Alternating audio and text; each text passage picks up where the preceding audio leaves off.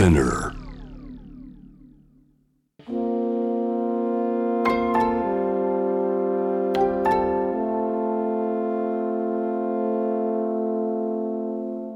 これは誰かの本当の物語。あなたの本当の物語。AUFG ライフタイムブルース This program is brought to you by au フィナンシャルグループ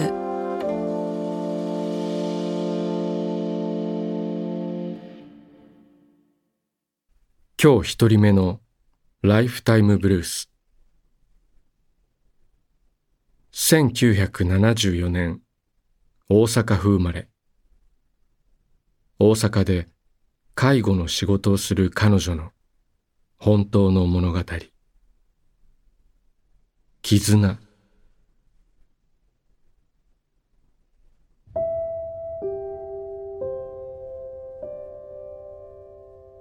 その日は妹の結婚式だった。私と夫は数年前同じホテルで結婚式を挙げた。思い出のそのホテルに私たちは幼い娘たちを連れてまたやってきた。妹の式に参列しながら自然と自分たちのことを思い出していた。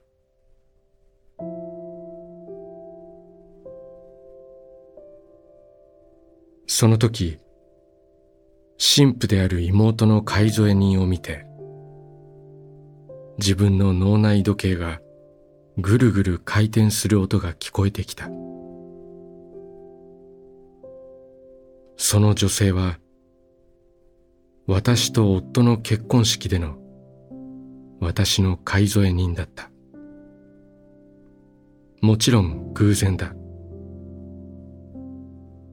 このホテルでは年間たくさんの結婚式がありしかも今は秋の結婚式シーズン真っ只中である。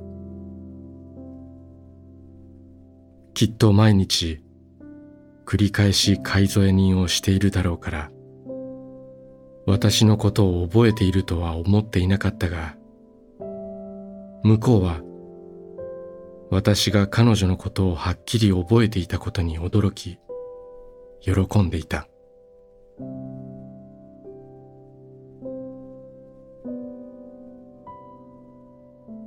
笑顔の素敵な女性だ。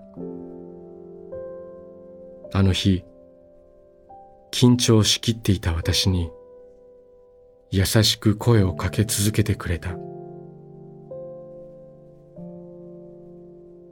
彼女のおかげで私は安心して式の時間を過ごせたと言っていい。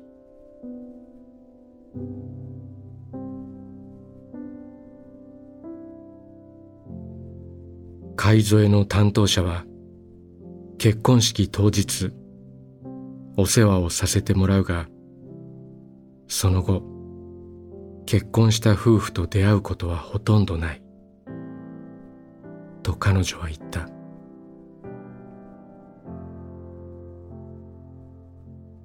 自分が介添えを担当した私たち夫婦とこうして再会し幼い娘たちを見て彼女はとても嬉しそうだった。仕事冥利につきますと彼女は笑顔で言った。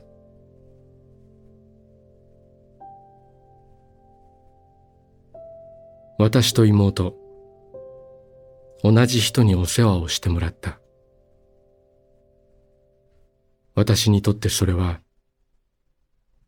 妹との絆を感じる出来事だった。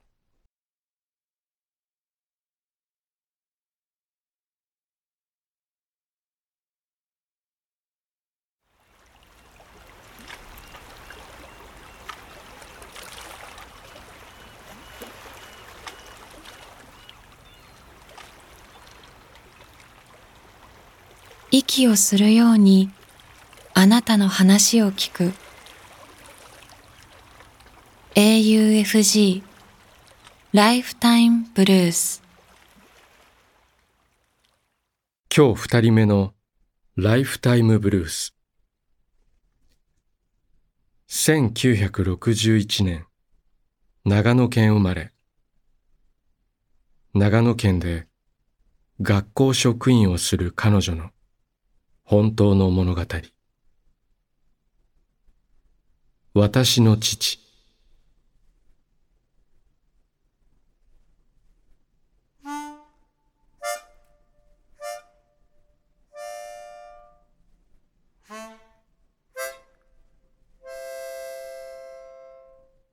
父が会社を辞めて出家したのは私が高校2年の年だった。父は40代半ばだった。会社から転勤の話を持ちかけられたのがきっかけだったらしい。会社組織に身を捧げるか、それとも、これを機会に転職し、自分のやりたいように生きていくか。父はもともと長野県安曇野の小さな寺の生まれだった。父の兄がその寺を継いでいたが、父も幼い頃から兄弟姉妹と一緒に独居するなどして成長し、大人になって結婚してからも、信仰心は熱かった。それにしても、まさか出家するとは。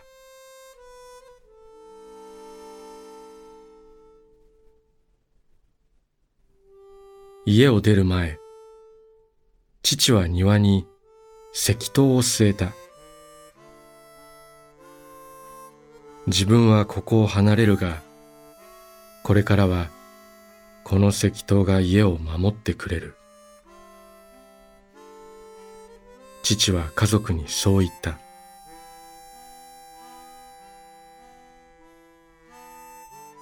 他県の寺に入門した父は、文字通り小僧からの修行だった。人里離れた田舎の掘ったて小屋のような住まいで独協に明け暮れドラム缶風呂で身を清め星を見上げ頭から冷水をかぶりそのような数年を経て父は山中の小さな寺の住職を任された。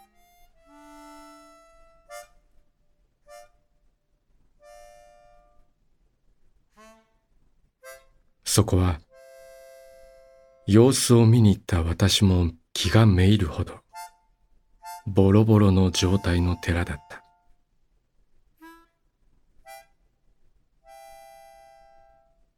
そんなボロボロの寺の再興を任された父の快進撃がある時始まった自分の力を信じて生き切りたいと願った父だった。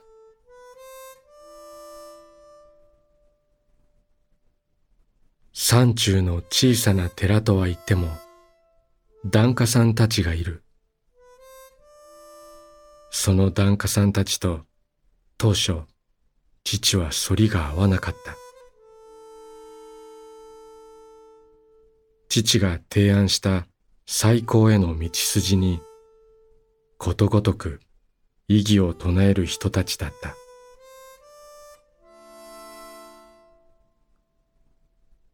会社員時代、営業マンとしてそれなりの成績を上げていた父である。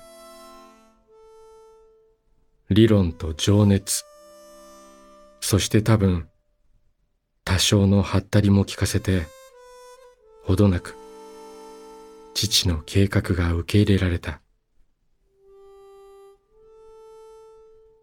父は寺の様子を地方紙に取材をしてもらったり、祭りを開いて参道に屋台を呼ぶなど、人を集め、寺を知ってもらい、信者を増やしていった。遠方からも人が来るようになり、お弟子さんもついた。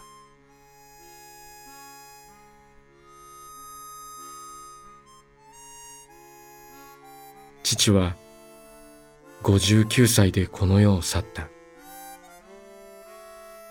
病気が見つかった時には余命半年という状態だった。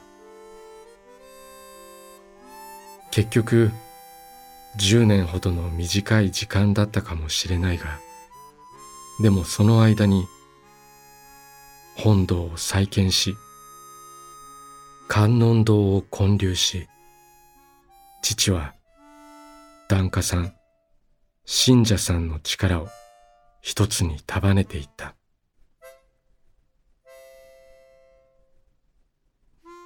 父の葬儀の後、お弟子さんの一人が私にこう言った。師匠は生前、俺の墓はもうあるんだ、と話していました。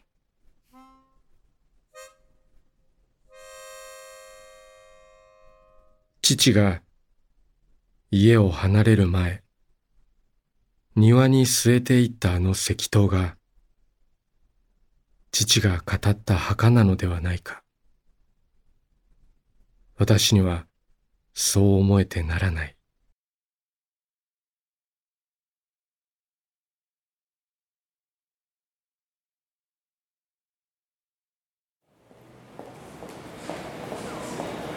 あなたの物語に耳を澄ます。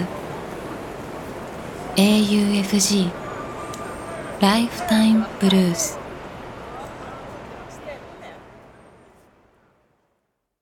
今日三人目のライフタイムブルース。1973年京都府生まれ。大阪で会社に勤める彼の本当の物語。嬉しい出来事。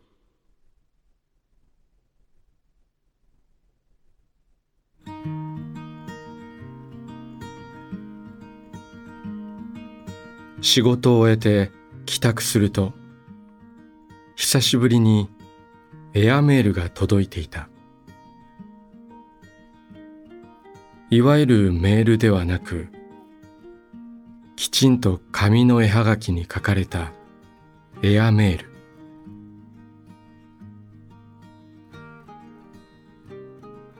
カナダの友達かなと思ったが何か違う。切手のスタンプはフランスで手書きの文字には見覚えがない。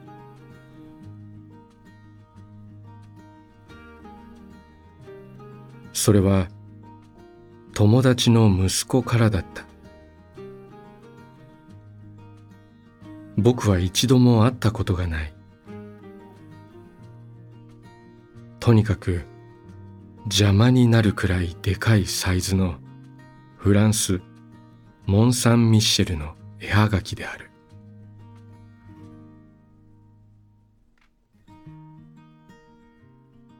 その昔若かりし僕は何かをしたくて会社を辞めた。そしてその後2年間くらい自由な時間を過ごした。いわゆる海外留学とバックパッカーである。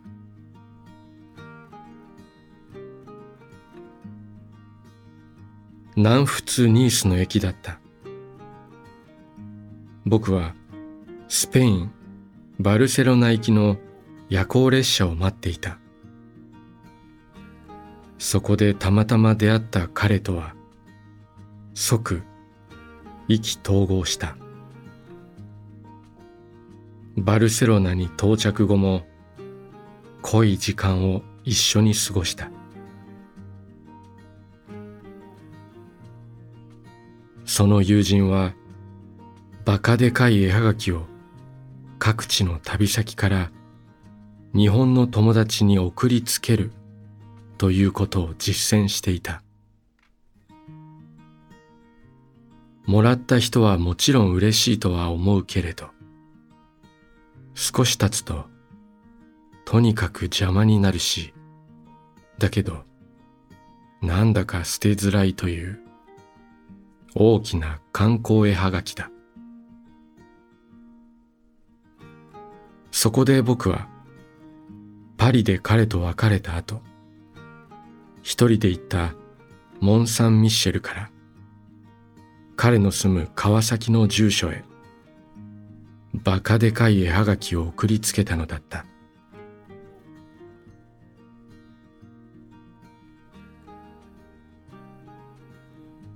その後僕らはやっと大人になって仕事に励み結婚もした。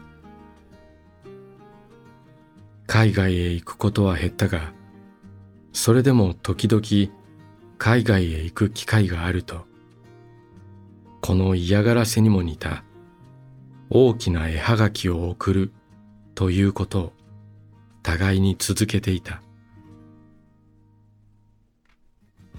とはいえ当たり前だけれどいつの間にかそのバカバカしくも真剣な遊びは自然消滅した。そうして何年も時は経った。今日突然バカでかい絵はがきが僕の手元に届いたというわけだ。奴の息子から。時代が変わってもスピリットは受け継がれているというわけか。いやしかしこれはほんまに嬉しいね。めっちゃ邪魔やけど。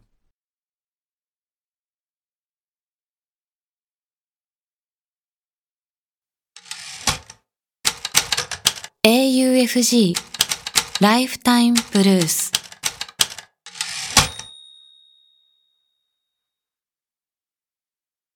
今日4人目のライフタイムブルース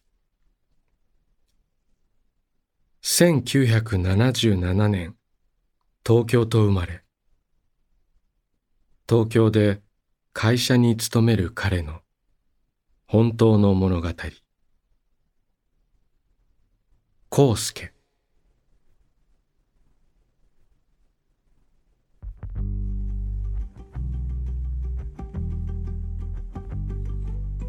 沸騰してしまうほど暑い夏の日の週末だった。私は小学校6年生の息子を連れて近所のスーパー銭湯に行っ二人で風呂に浸かっていると不意に息子が言った「ねえお父さんはさなんでチェス部に入ったの?」私は中学生の時日本ではかなりマイナーであるチェスの部活動をしていたのだあと数ヶ月で中学生になる息子にとって今最大の関心事は部活動らしい。私は息子に言った。康介って子に誘われたんだ。入学して最初にできた友人が康介でね。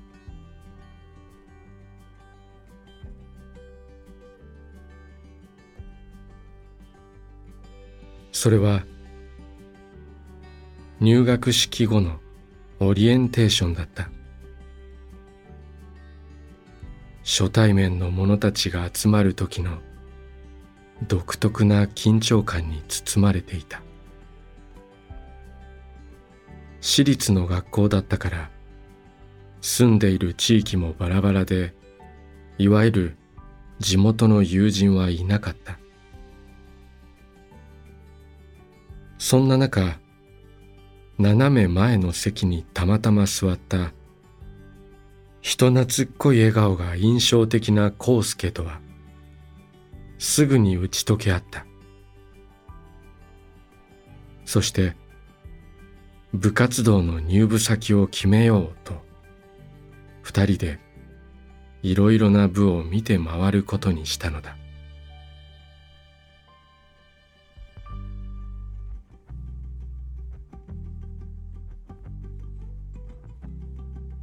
康介と私はチェス部に入った。先輩たちの感じが良かったこともあるが競技人口が少ないからすぐに日本トップレベルになれる。という誘い文句につられたのだ。しかし私は半年後くらいには他に楽しいことが次々とできてチェスへの情熱は冷めてしまった。一方康介はめきめきと強くなり先輩からの勧誘の言葉の通り同年代のチェスプレーヤーのトップに上り詰めなんと世界大会に出場するまでになった。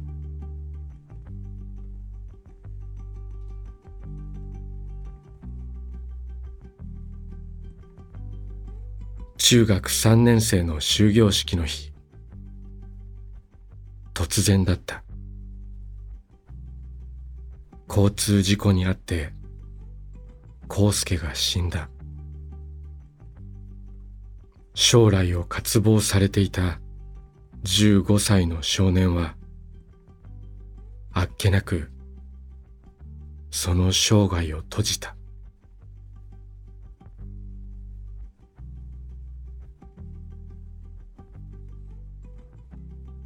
それから毎年私は命日の頃になるとチェス部の友人たちと線香をあげに康介の家を訪問していた。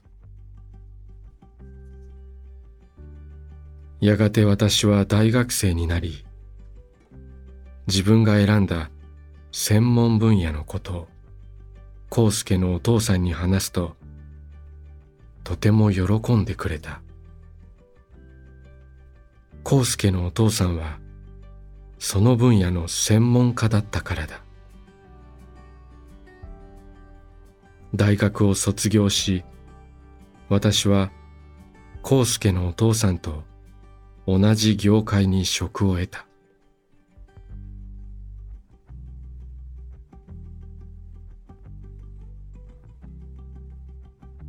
康介が15歳で死んでから15年が過ぎた。私は30歳になるまで毎年線香をあげに行っていたがご両親の意向もありそれ以降は数年に一度の訪問となっていた。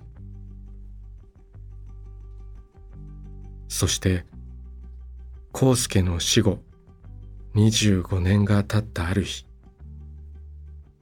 私は自分が幹事を務めることになった団体の名簿をぼーっと眺めていた。その名簿にはその団体設立時からの歴代委員長の名前がすべて記載されていた。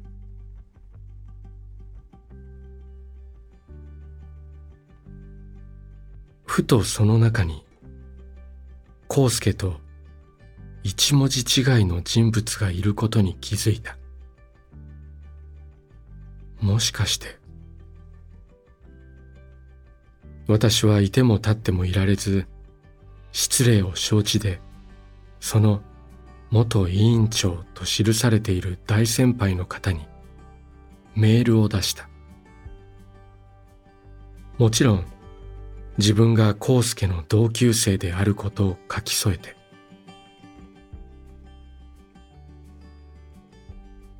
すぐに返信が来た。思った通りその人は康介のお父さんだった。ものすごく驚いていた。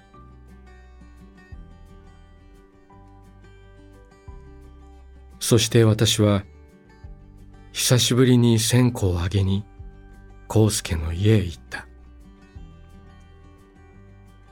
康介のお父さんとたくさん話をした。話題は尽きなかった。康介はチェスばかりしていた文化系の人間だったがお父さんは60歳を過ぎてもウルトラマラソンに出るようなバリバリのスポーツマンだったことをその時に知った。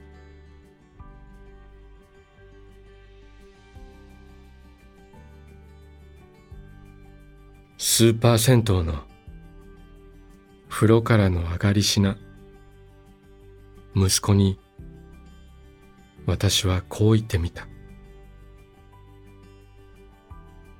部活にチェスはどうかな？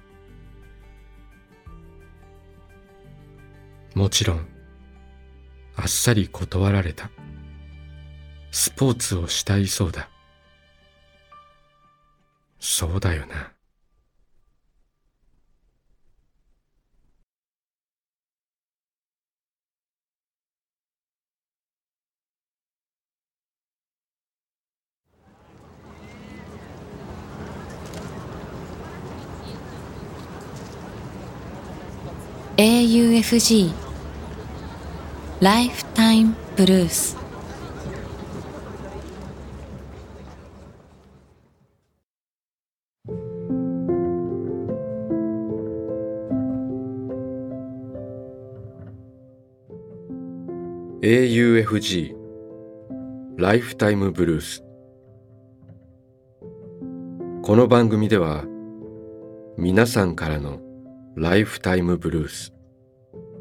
人生の物語を募集しています。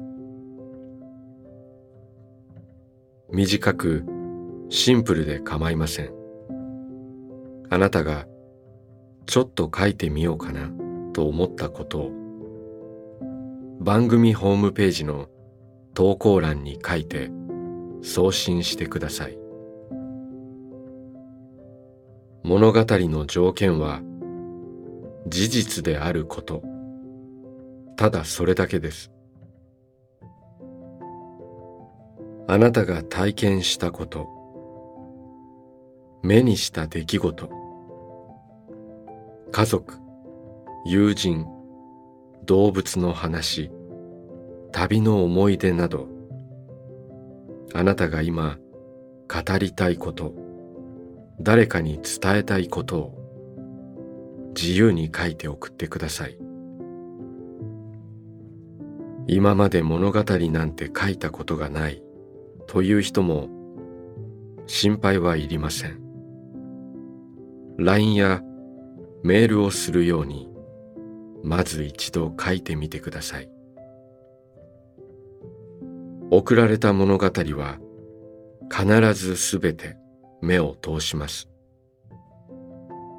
そして皆さんからの物語を毎週番組で紹介します。応募方法詳細は番組ホームページを見てください。ライフタイムブルース。それではまたここでお会いしましょう。小田切ジョーでした。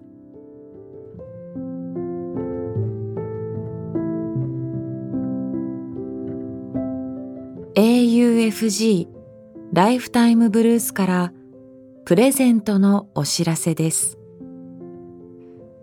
この番組では皆さんからの本当の物語を募集しています。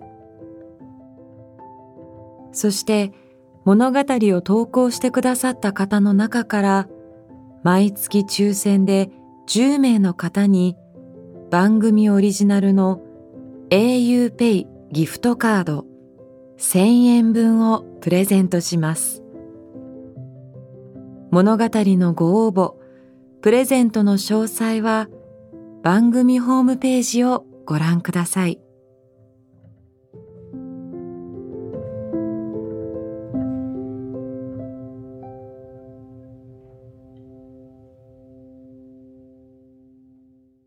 AUFG Lifetime Blues. This program was brought to you by au フィ